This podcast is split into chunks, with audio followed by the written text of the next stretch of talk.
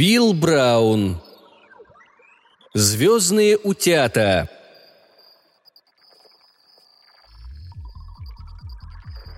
Стоило Уорду Раферти окинуть взглядом ферму старого Олсопа, как острым нюхом матерого газетного волка он сразу же почуял липу. Не было ни толпы любопытных фермеров, ни машины скорой помощи. Обычное захолустье. Тишь да благодать. Дом старого Олсопа оказался замшелой двухэтажной развалиной с кремовыми наличниками на окнах и заросшим сорняками двором. За домом виднелся сарай из десяток ветхих курятников. Покосившийся забор, которым было обнесено все это хозяйство. Кое-где подпирали доски и обрезки труб. Калитка болталась на одной петле, и Раферти пришлось приподнять ее, чтобы войти – Восхождение на крыльцо потребовало от него полного напряжения душевных и физических сил. Дверь отворилась, и появился мистер Олсоп собственной персоной. «День добрый», — сказал он. Раферти сдвинул шляпу на затылок, как всегда перед небрежным. «Hello, Рафертис Таймс». Многие знали его репортажи, и ему доставляло удовольствие наблюдать за выражением лиц собеседника при этих словах. «Раферти?» – переспросил мистер Олсоп, и Ворд понял, что хозяин дома не был подписчиком «Таймс». «Я репортер», – пояснил он. «Тут нам позвонили и сказали, что в ваших краях шлепнулся самолет». Мистер Олсоп задумчиво поскреб затылок. «Не, не слыхал», – после долгой паузы протянул он. «А старик-то тугодум», подумал Раферти, мысленно окрестив Олса по молчуном Янки. не повторил фермер. Скрипнула дверь, и на пороге появилась миссис Олсоп. Пока старик, тяжело ворочая мозгами, переваривал услышанное, Раферти повторял вопрос его жене, надеясь, что та окажется покрасноречивее. Но и миссис Олсоп покачала головой и с той же выразительной интонацией проблеяла. не Повернувшись спиной к смышленой чите, Раферти поискал глазами, куда поставить ногу, чтобы не загреметь с треклятого крыльца, и сказал со вздохом. «Я так и думал, что это утка. В нашем деле такое бывает. Какой-то осел позвонил в редакцию и наплел что-то про горящий самолет, который упал к вам на поле». Лицо миссис Олсов внезапно осветилось. «О!» — сказала она. Но только он не разбился. Да и какой же это самолет? У него крыльев-то нету!» Нога Раферти замерла в воздухе. «Простите», — сказал он. «Так самолет все-таки был?» «Да, и что там насчет крыльев?» «Угу», — сказала миссис Олсоп. «Он, он в сарае лежит, а хозяева его, это который желез куют». «Так, это уже лучше», – подумал репортер и спросил. «Стало быть, вертолет?» Миссис Олсоп снова покачала головой. не у него так сверх ничего не вертелось. Да вы сходите в сарай, посмотрите сами. Проводи его, Альфред. Только идите по дорожке, а то после дождя весь двор развезло». «Пожалуйте», – оживился мистер Олсоп. «Я и сам не прочь взглянуть на эту штуку еще разок». Раферти плелся за стариком по доскам и думал о том, что за свою репортерскую жизнь он навидался всякого диковинного люда. Попадались ему и чудаки, и недоумки, и идиоты, и просто психи. Но таких олухов, как эти олсопы, он еще никогда не встречал. «Ну и цыплят в нынешнем году, скажу я вам. И все как на подбор. Минорки, пород что надо», Кочетков выписал. Загляденье. Как, по-вашему, мистер Раферти, на звезде с цыплятами получше дело будет, чем у нас, а?» Уорд машинально посмотрел на небо и тут же оступился в грязь. «Где-где?» «Да на звезде!» «Фу ты!» – разозлился Раферти. Видно, старик совсем спятил. Тем временем мистер Олсоп добрался до сарая и безуспешно пытался открыть дверь. «Заедает!» – радостно сообщил он. Раферти поддел дверь плечом и, когда та, скрипя, приотворилась, просунул голову внутрь. Как только глаза его привыкли к полутьме, он сразу понял, что тащился в окаянную эту грязь не зря. Посреди сарая возвышался странный предмет, что-то вроде наполовину надутого воздушного шара. Плоское днище его покоилось на дощатом полу, усыпанном опилками и жухлой соломой. «Все ясно», — решил Ворд. «Видно, таким и должен представляться космический корабль какому-нибудь «Титану мысли» из местных свинарей». Раферти уже видел набранный крупным шрифтом заголовок во всю страницу «Таймс». «Неграмотный фермер строит ракету для полета на Луну». «Мистер Олсоп», — небрежно спросил он, — «и долго вы возились с этой посудиной?» Старик с минуту подумал, а затем широко улыбнулся. «Да что вы, мистер Раферти, такое мне не под силу. Это ведь не курятник сколотить. В этой штуке приехали одни наши знакомые». Раферти пристально взглянул на Олсопа и увидел, что лицо его серьезно. «А кто эти ваши знакомые?» – вкратчиво поинтересовался он. «Вы, верно, смеяться будете», – ответил фермер. «Но я толком и не знаю. Уж больно плохо они по-нашему говорят. По правде сказать, из них и слов не вытянешь. Знаю только, что звать их что-то вроде «люди, которые куют железо». Репортер, слушая в полухо болтовню старика, кружил вокруг дурацкого шара, подбираясь к нему все ближе. Неожиданно стукнулся коленкой обо что-то очень твердое и выругался.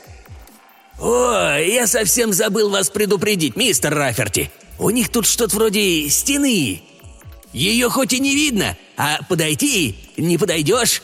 Я думаю, это от мальчишек, чтоб не озорничали». «Где сейчас эти ваши знакомые?» – спросил вор.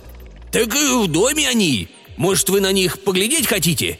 Только трудновато вам будет понять, что они говорят». «Русские?» – быстро спросил Раферти. «Что вы? Они ведь без этих, как их, лаптей!» «Пошли», — хрипло сказал репортер и нетерпеливо зашагал по утопающим в грязи мосткам. «Знаете, они уже раз приезжали к нам, шесть лет назад», — продолжал разговорившийся фермер. «За яйцами. Я так думаю, они собирались завести птицеферму, там, у себя. Ну, пока они три года домой добирались, яйца-то и протухли. Тогда они и поворотили, и снова сюда. На этот раз я им маленький инкубатор смастерил, чтоб цыплят прям в дороге выводить». Он довольно захихикал. «Летит себе эта штука в небе, а в ней цыплят бегают. Вот смех-то!» На крыльце Олсеп остановился и, прежде чем пропустить Раферти в дом, сказал «Вот что, мистер Раферти, моя хозяйка здорово наловчилась болтать с этими господами, так что, если захотите побеседовать с ними, обращайтесь прямо к ней». «Окей», – нетерпеливо бросил Ворд, мягко, но настойчиво подталкивая фермера к двери. Миссис Олсоп сидела в кресле и вязала носок. На столе рядом с ней мирно жужжал вентилятор. Раферти взглянул вправо от нее, и челюсть его отвисла. На кушетке у окна сидели два существа с бледно-лиловыми лицами и круглыми, будто нарисованными глазами. На их головах покачивались какие-то странные гибкие усики, напоминающие антенны. Раферти оперся о дверь, чтобы не упасть. Миссис Солсоп, благодушно улыбаясь, повернулась к нему. «Вот, мистер Раферти», — сказала она. «И это те самые люди, что прилетели к нам в гости в шарике. Знакомьтесь, пожалуйста». Она подняла кверху палец, и оба существа повернули свои антенны к ней. «А это мистер Раферти», — сказала фермерша. «Он репортер из газеты. Он приехал посмотреть, на чем вы прилетели». Раферти обалдело кивнул. Существа скрутили антенны и вежливо кивнули в ответ. То из них, которая почему-то показалась Ворду особью женского пола, поскребло бок левой клешней. В голове у Раферти пронеслось. «Спокойно, Ворди. Если это игра, то партнер, кажется, пошел в банк Теперь твой ход. Но ты ведь ушлый парень. Ты не дашь себя облапошить. Тебя принимают за дурачка и хотят с твоей помощью нагреть руки. Но на чем? Реклама? Значит так, либо это мистификация, либо ты пьян, либо ты спятил.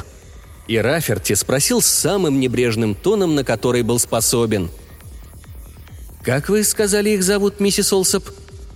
«Да мы толком не знаем», — ответила хозяйка. «Видите ли, они объясняются картинками». наставляют на вас эти смешные рожки и просто думают. И вы тоже начинаете думать о том же, о чем и они. Я спросила, как их зовут, а потом дала им подумать за меня. И я увидела картину. Человек стучит молотком по железу. Вот я и догадалась, что звать их что-то вроде «люди, которые куют железо». Может, это какое-нибудь индейское имя?» Раферти украдкой взглянул на людей, которые куют железо, а потом на миссис Олсоп. «Как вы считаете?» – спросил он с невинным видом. «Станут они со мной говорить или это... думать?» Миссис Олсоп, казалось, была озадачена. «Они, конечно, будут очень рады. Правда, вам поначалу будет трудновато». «Ничего, уж как-нибудь», – со скрытой иронией отозвался Раферти. Он нервно вытащил пачку сигарет и закурил. От волнения он забыл погасить спичку, и она обожгла ему пальцы. «А вы бросьте ее в угольное ведро», – пропела миссис Олсоп. Раферти бросил спичку в угольное ведро. «Спросите у этих... э... у ваших друзей, откуда они?» Миссис Олсоп снова улыбнулась. «Это не так-то легко, мистер Раферти. Я ведь их уже спрашивала. Только не очень поняла, что к чему. Но если хотите, я еще раз спрошу». «Этот милый молодой человек», — сказала она громко, словно разговаривала с глухими, «хотел бы узнать, откуда вы приехали?» Мистер Олсоп легонько толкнул Раферти локтем. «Вы как захотите услышать ответы, поднимайте палец!» Чувствуя себя круглым идиотом, Раферти поднял палец. Оба рога тут же повернулись к нему и нацелились прямо между глаз. Репортер невольно ухватился за косяк двери. У него возникло ощущение, что кто-то тянет, мнет и скручивает его мозг, словно резиновую игрушку. Его охватил ужас. Он летел сквозь великую белую пустоту. Мимо проносились астероиды и метеоры. Огромная голубая звезда – ослепляя нестерпимым блеском, возникла перед его мысленным взором и пропала. Наваждение исчезло, а Раферти все стоял, вцепившись в косяк побелевшими пальцами. Тлеющая сигарета валялась на полу у его ног. «Сигарету обронили, мистер Раферти!» Старик поднял с пола окурок и протянул Ворду. Репортер стоял белый как полотно. «Мистер Олсоп», — выдавил он, «Они вправду из космоса?» «Это уж точно!» – охотно согласился фермер. «Издалека отбирались!» «Вы понимаете, что это значит?» Раферти с трудом подавил истеричные нотки в голосе. «Это же грандиозное событие! Где тут у вас телефон?» «А у нас нет телефона», – флегматично сказал мистер Олсоп. Разве что на заправочной станции неподалеку. Только ведь наши гости с минут на минуту домой собираются. Может, посидите, вместе и пойдете. Они уже все погрузили. И яйца, и инкубатор, и поесть кое-что». «Что?» – задохнулся Раферти. «Вы с ума сошли! Они не могут уехать с минуты на минуту! Господи, мне нужно срочно позвонить! Мне нужно вызвать фотографа!» Миссис Олсоп подняла глаза от вязания и невозмутимо посмотрела на разбушевавшегося репортера. «Увы, дорогой мистер Раферти, мы уже пробовали уговорить их пообедать с нами, но им почему-то приспичило ехать именно сейчас. Им нужно застать прилив или что-то вроде этого». «Луна им нужна», — с видом знатока пояснил Олсоп. «Тут все дело в Луне, чтоб она была в нужном месте», Пришельцы из космоса сидели скромно сложив клешни на коленях и свернув антенны, словно желая показать, что они вовсе не собираются подслушивать чужие мысли. Раферти окинул комнату безумным взглядом в поисках несуществующего телефона. «Я должен во что бы то ни стало дать знать Джо Пегли», – лихорадочно думал он. «Джо наверняка сейчас в редакции. Он обязательно что-нибудь придумает. Хотя нет, скорее всего он скажет «Малыш, ты опять нализался в такую рань!» «Но это ведь мировая сенсация. Это самое, что ни на есть мировая сенсация. А ты стоишь здесь и хлопаешь ушами!» И тут его осенило. «Эй, Олсоп!» – заорал он. «У вас есть фотоаппарат? Старый, завалящий, какой угодно. Мне позарез нужен аппарат!» «А как же!» – сказал Олсоп. У меня замечательный фотоаппарат. Знаете, такой, гармошкой. Я им цыплят снимал. Чудесно получилось. Целая пачка фотографий. Сейчас я вам их покажу». «Да на кой черт мне ваш цыплята?» Чуть не плача простонал Раферти. «Мне аппарат нужен!» Старик, кряхтя, поплелся в гостиную, и сквозь открытую дверь Раферти увидел, как он роется в куче хлама, наваленного на физгармонии. «Миссис Олсоп!» – закричал Раферти, хватаясь за последний шанс. «У меня к вашим гостям уйма вопросов!» «Сделайте милость!» – с готовностью отозвалась хозяйка. «Я думаю, они ничего не будут иметь против». «Боже мой! О чем же спрашивают пришельцев из космоса? Ты знаешь о них все. Как их зовут, зачем они здесь, за яйцами. Ты даже знаешь, откуда они». «Этель, тебе не попадался мой фотоаппарат?» Донесся из гостиной голос старого Олсопа. Фермерша вздохнула. «Нет, дорогой, ты его куда-то убрал». «Ну ничего, найдется. Правда, пленок к нему нет. Вот ведь незадача какая». Но тут космические гости уставили антенны друг на друга, словно совещаясь, и, видно, придя к обоюдному согласию, внезапно вскочили и заметались взад-вперед по комнате так быстро, что Раферти едва их различал. Через мгновение они стремглав пронеслись мимо него и исчезли в дверях. Раферти рванулся вслед за ними. Он бежал к сараю, не разбирая дороги, нелепо размахивая руками и вопя во всю глотку, пытаясь их задержать. На полпути он споткнулся и плюхнулся в грязь. В тот же миг сверкающий шар стремительно выскользнул из сарая и со свистом, рассекая воздух, метнулся ввысь и скрылся в низких свинцовых тучах. Небольшая ямка в выжженной земле и тонкая струйка пара, поднимающаяся из нее. Вот и все, что осталось от космических пришельцев. Раферти так и остался сидеть в грязи, раздавленный и опустошенный – с горечью сознавая, что величайшая сенсация в мире, как сказочная жар-птица, безвозвратно пропала в небе. Ни фотографий, ни доказательств, ни свидетелей. Ничего. Он тупо перебрал в уме те скудные факты, которыми располагал. Человек, который кует железо. Он несколько раз повторил эти слова, и смысл их вдруг дошел до него. «Господи, да ведь это кузнец!» Значит по-английски Смит.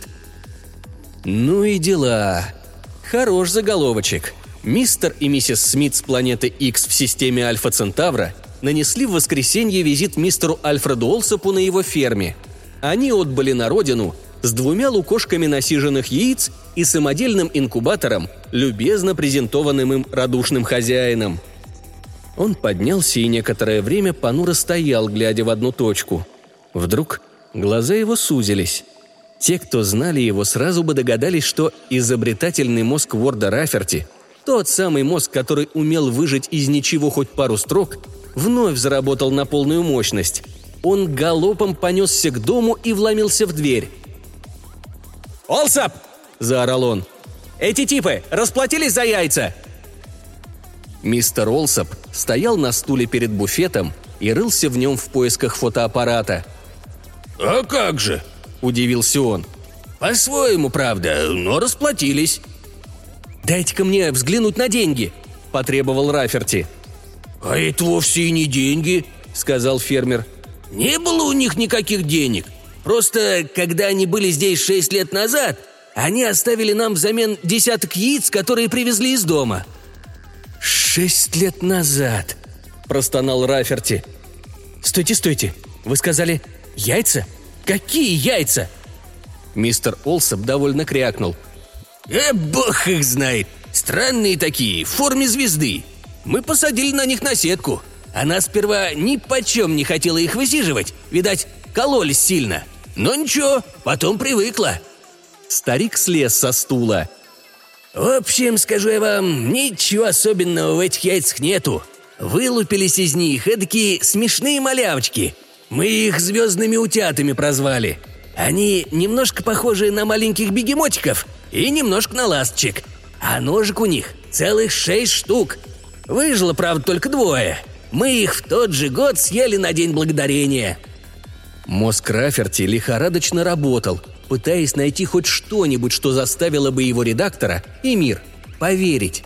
Он приблизил лицо к самому уху старика. «Мистер Олсап», — свистящим шепотом спросил он, — «а вы, случайно, не в курсе дела? Где могут быть скелетики этих звездных утят?» Фермер озадаченно почесал в затылке. «Это кость, что ли? А мы их собаке дали. С тех пор уж лет пять прошло, и собака-то давно издохла». Раферти машинально взял шляпу и медленно, как сам Намбула, направился к двери бормоча. «Спасибо, мистер Олсоп. Вы были очень любезны, мистер Олсоп. Благодарю за внимание, мистер Олсоп». Выйдя на крыльцо, Раферти нахлобучил шляпу и начал спускаться по ступенькам, тупо глядя под ноги. Он был уже у калитки, когда из дома выбежал мистер Олсоп, на ходу стирая рукавом пыль с обшарпанного кожаного футляра. «Куда же вы, мистер Раферти? Посмотрите, вот мой фотоаппарат! Я нашел его под кушеткой!»